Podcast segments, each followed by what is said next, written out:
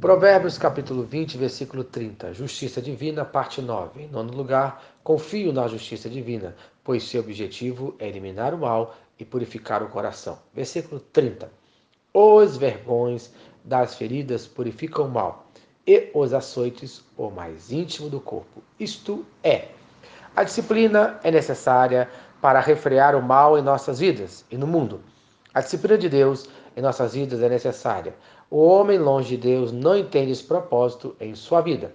Em Hebreus, capítulo 12, versos 10 e 11. Pois eles nos corrigiam por pouco tempo, segundo melhor lhe parecia. Deus, porém, nos disciplina para aproveitamento, a fim de sermos praticantes da sua santidade. Toda disciplina, com efeito, no momento não parece ser motivo de alegria, mas de tristeza.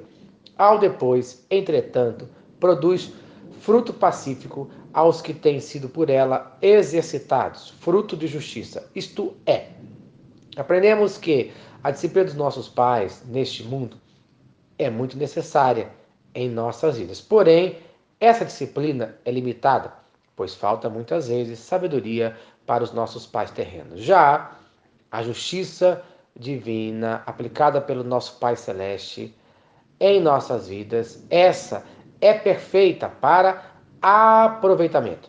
Tiramos proveito da mesma, ela nos torna santos como Deus.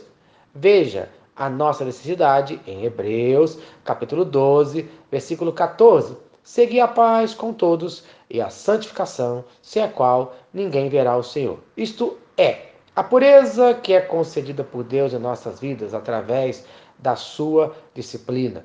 No primeiro momento, quando passamos por esta disciplina, os problemas, as dificuldades da vida, não entendemos. Muitas vezes murmuramos e até blasfemamos contra Deus. Mas, depois desse processo de purificação, podemos ver os resultados que a Bíblia chama de fruto pacífico, fruto de justiça. Em Tiago, capítulo 3, versículo 18 fala: Ora, em paz que se semeia o fruto da justiça para os que promovem a paz, isto é, uma abundante colheita de bênçãos, tanto em nossas vidas como na vida das pessoas que nos cercam. Então, no dia de hoje, não reclame da disciplina de Deus na sua vida, mas aguarde com gratidão, pois Deus a seu tempo, providenciará a bênção em sua vida, no nome de Jesus.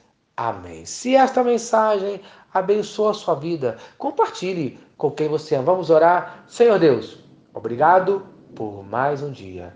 Obrigado por cada um que está ouvindo esta mensagem. Que eu aceite a tua disciplina na minha vida, no nome de Jesus. Amém.